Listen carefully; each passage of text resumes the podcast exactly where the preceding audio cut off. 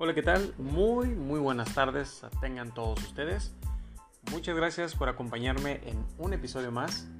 Nos encontramos ya aquí en este espacio de punto cero, listos para compartir con ustedes información.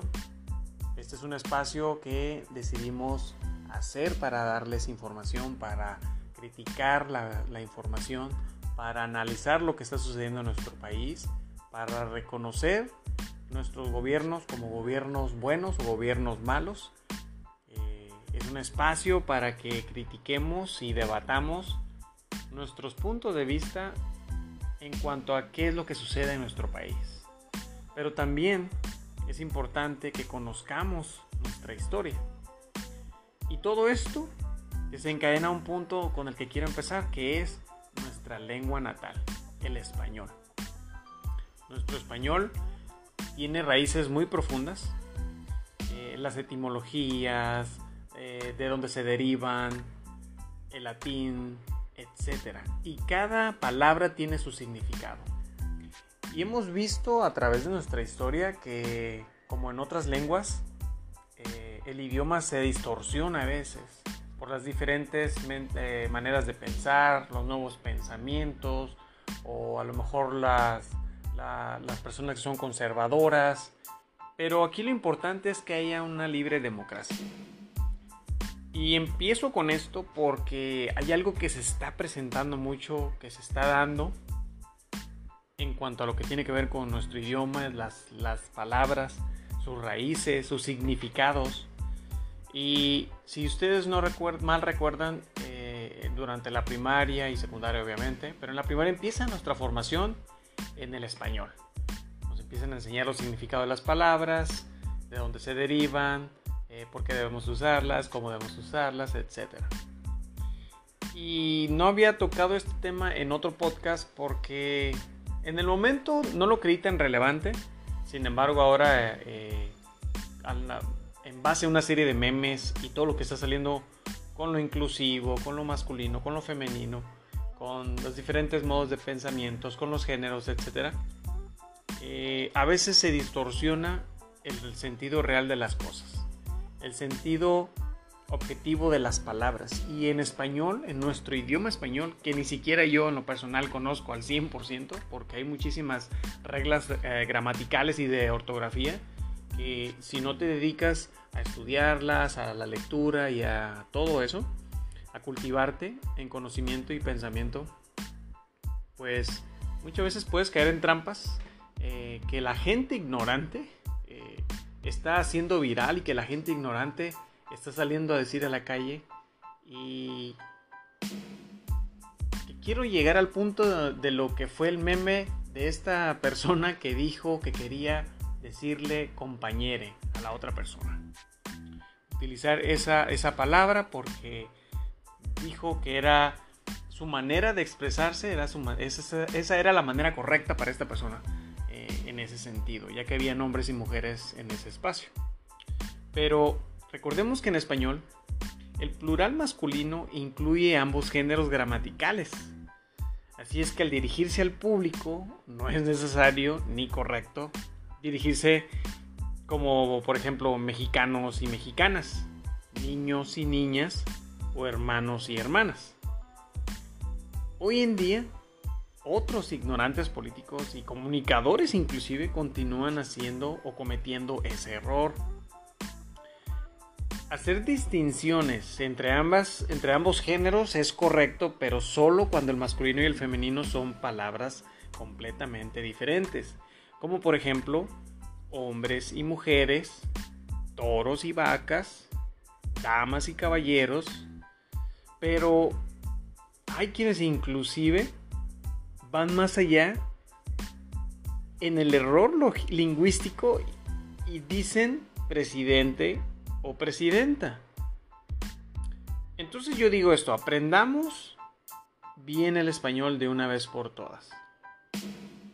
Como ustedes saben, en el español existen los principios activos como derivados verbales y un ejemplo de esto sería el participio activo del verbo atacar es atacante. El de cantar es cantante. El de existir es existente. Pero entonces, ¿cuál es el participio activo del verbo ser? El participio del verbo ser es ente. El que es el ente, es decir, que tiene entidad. Por esa razón, cuando nombramos a la persona que tiene capacidad de ejercer la acción que expresa el verbo, se le agrega la terminación ente. Como por, lo por, por ejemplo, a la persona que preside se le llama presidente no presidenta. Muy independientemente de su género, ¿eh? Por lo tanto, se dice cantante, no cantanta. Se dice estudiante, no estudianta. Se dice adolescente, no adolescenta. Esto es obviamente independientemente del género. Porque acaso un médico le dice a su paciente pacienta. En los negocios se dice comerciante, no comercianta.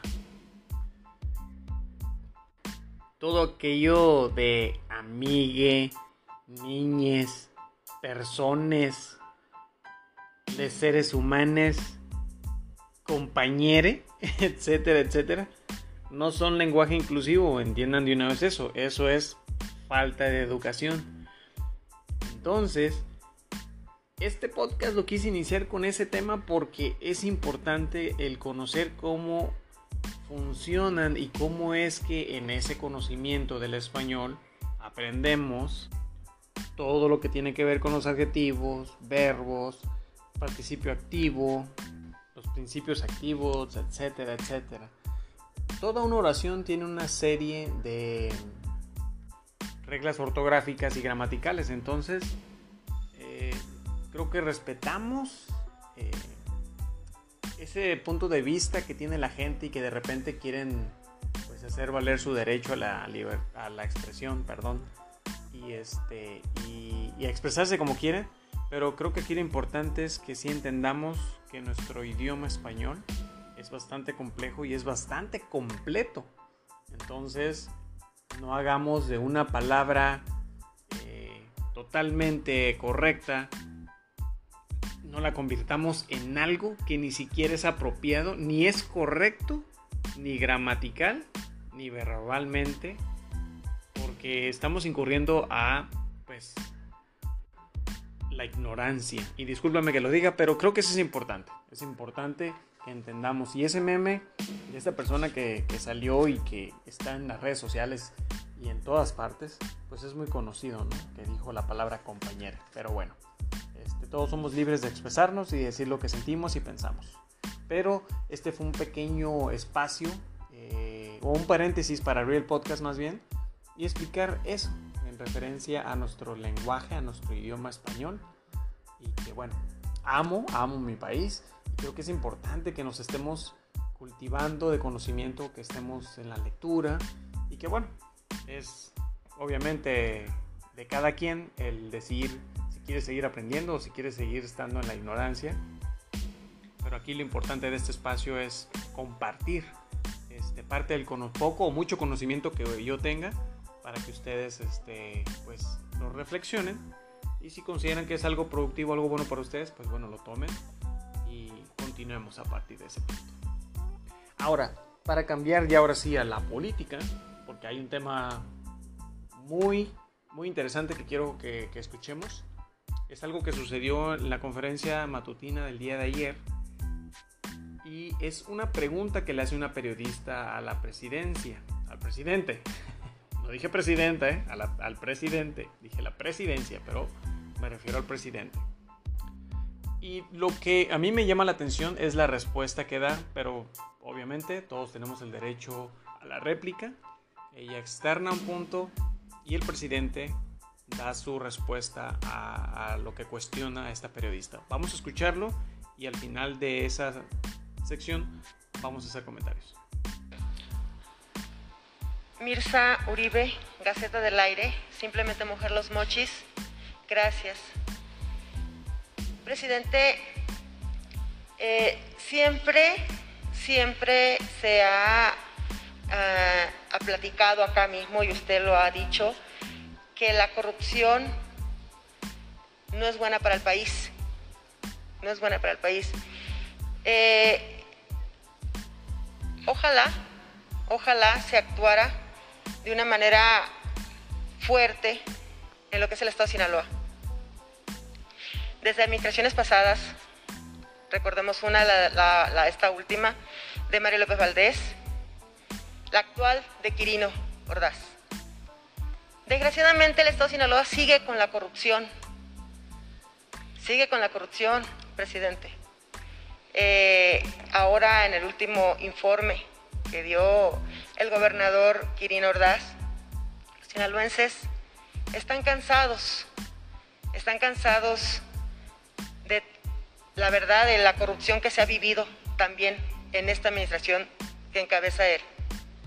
Los sinaloenses ya despertaron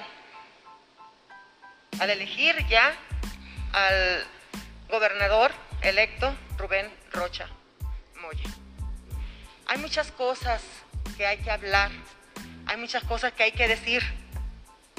No nomás otros estados como, eh, como lo es eh, Guanajuato, como lo es eh, Guadalajara, del Faro. Hay muchas cosas que decir de este gobernante también.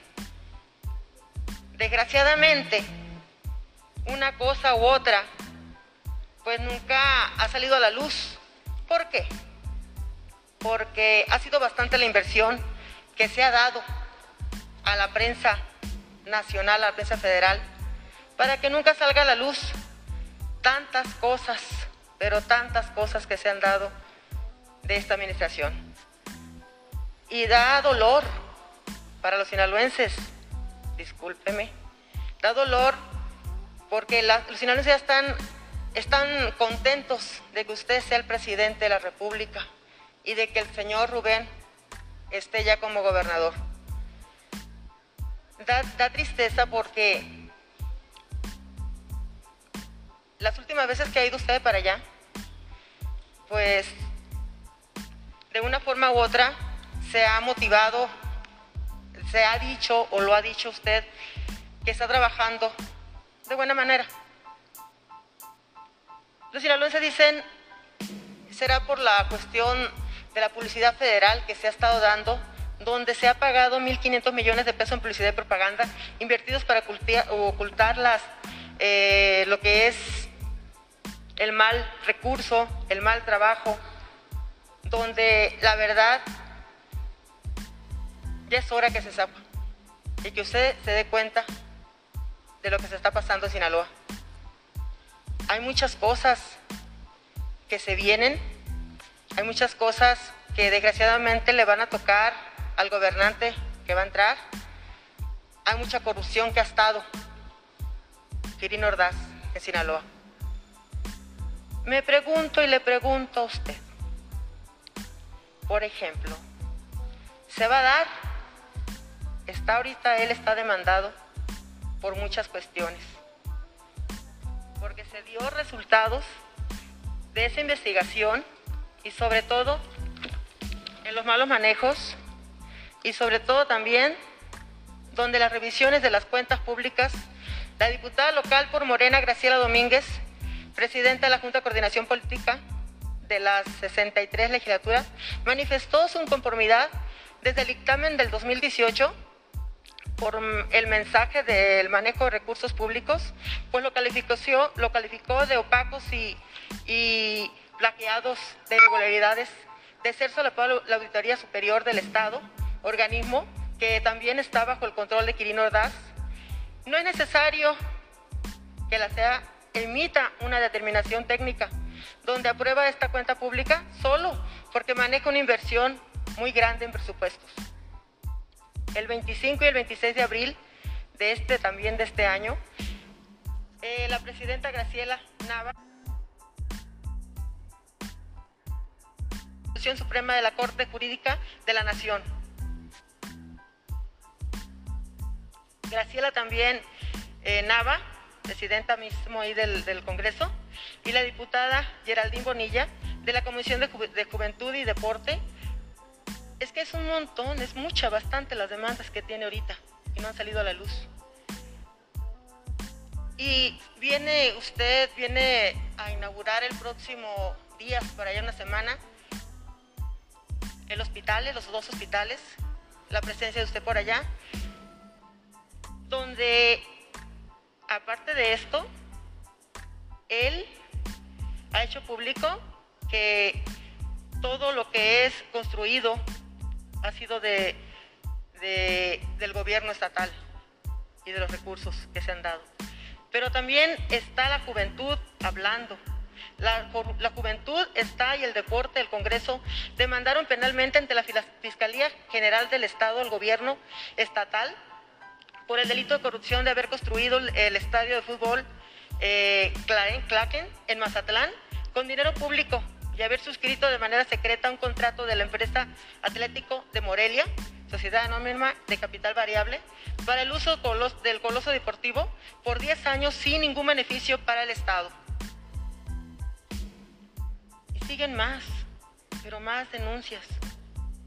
Es una investigación en el cual también pues ha dado acusado de usar las aeronaves del gobierno estatal como si se trataran de taxis aéreos de acuerdo al reporte de la Comisión Fiscalización del Congreso Local, Quirino tiene a su disposición helicópteros, tres, dos aviones, que según las bitácoras del 2017 y el 2019 realizaron 1.463 vuelos, a reserva de que los efectuados son del 2020 y al 2021.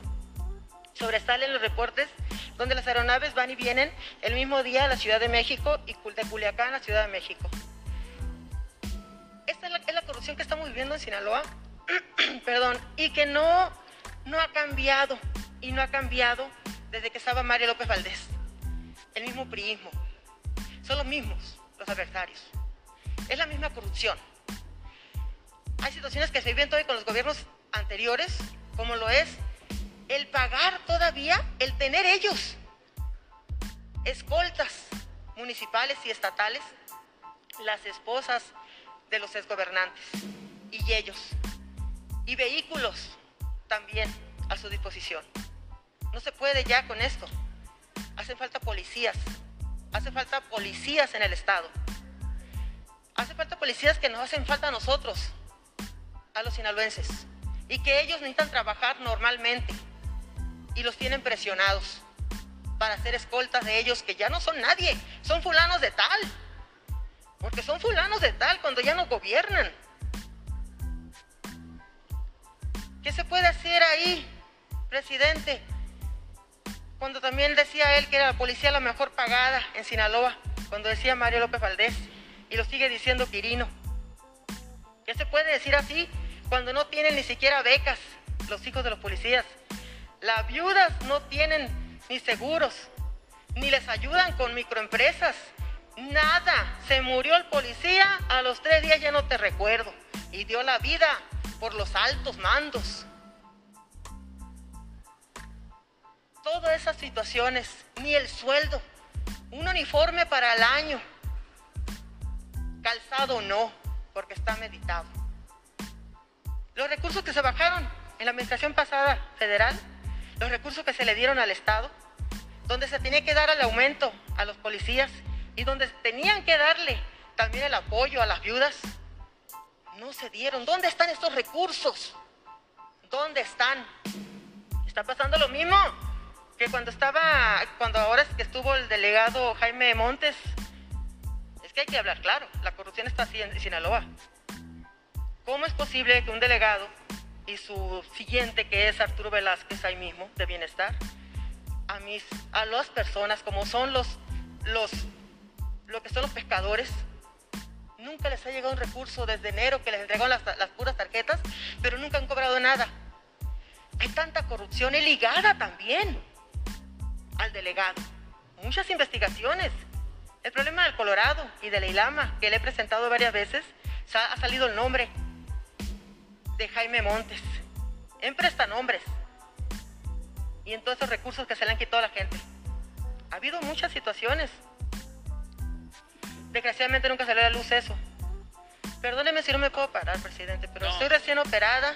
Está bien. Y a veces, pues no me puedo ni mover. Me, ve que me muevo para acá, me muevo para allá. Discúlpeme, es una falta de respeto que no me pare. Sí. Y, y eso es lo que yo le quiero preguntar. ¿Dónde está leal la solución a la corrupción? El Estado de Sinaloa ya es basta. Basta. Ahora ese puente que se cayó en el Quelite, todo el mundo dice, toda la gente dice, elefante blanco de Quirino Ordaz. Usted va y lo, y inauguró y ya se cayó ahora con las corrientes de la lluvia. ¿Cuántas desgracias no han pasado estos hechos, estos días de la lluvia?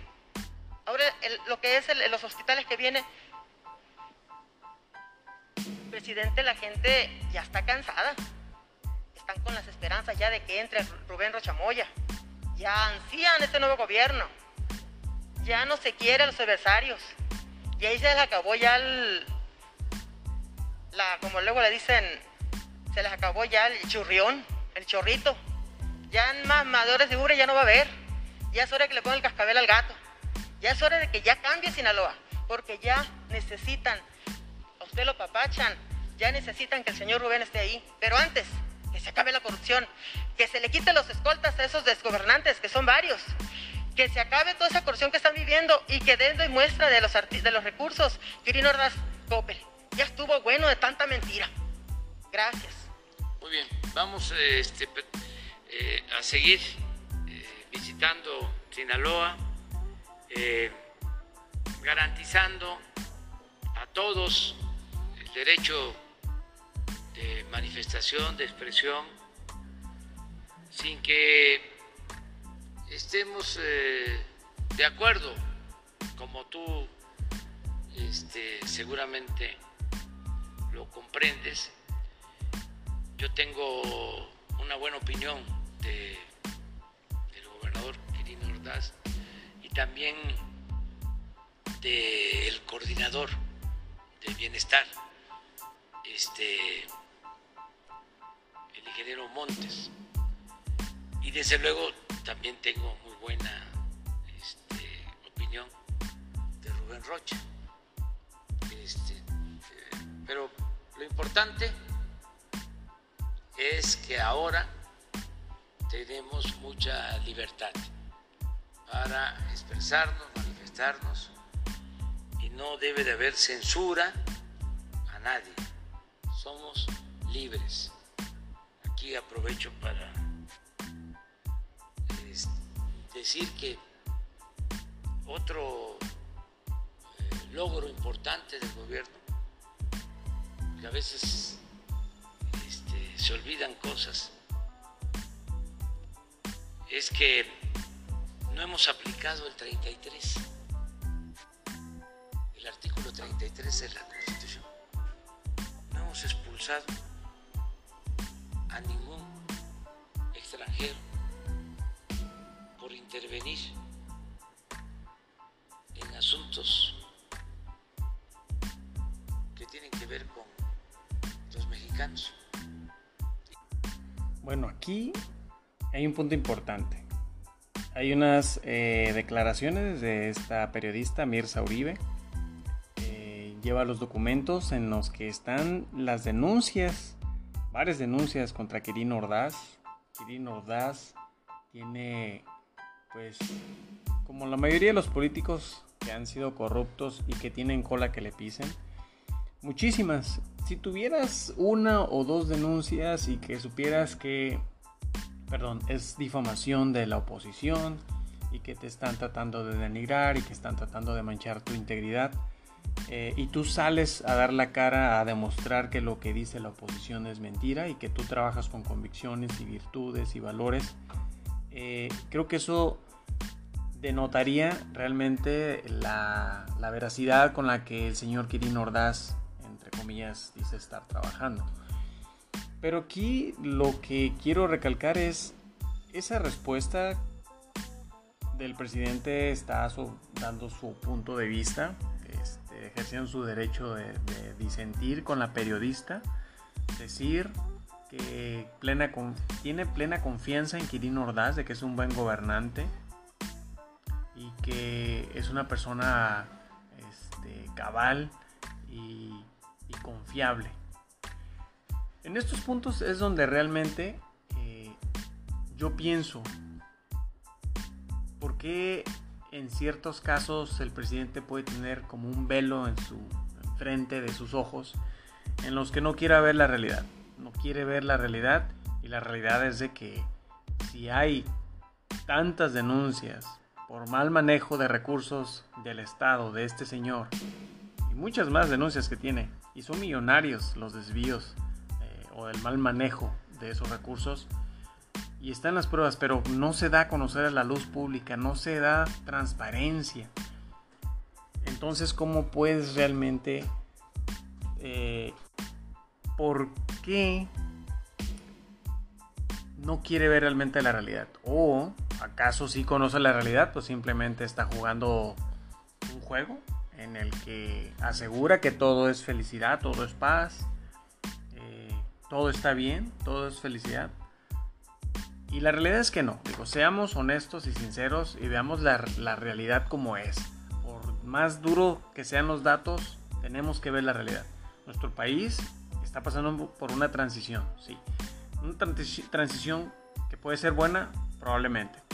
Pero esa transición no se puede llevar a cabo de un día a otro, ni de en un año ni en seis años. Nuestro país ha sido corrompido por los grandes eh, servidores públicos de alto nivel en nuestro país durante muchísimos años, más de 40 años.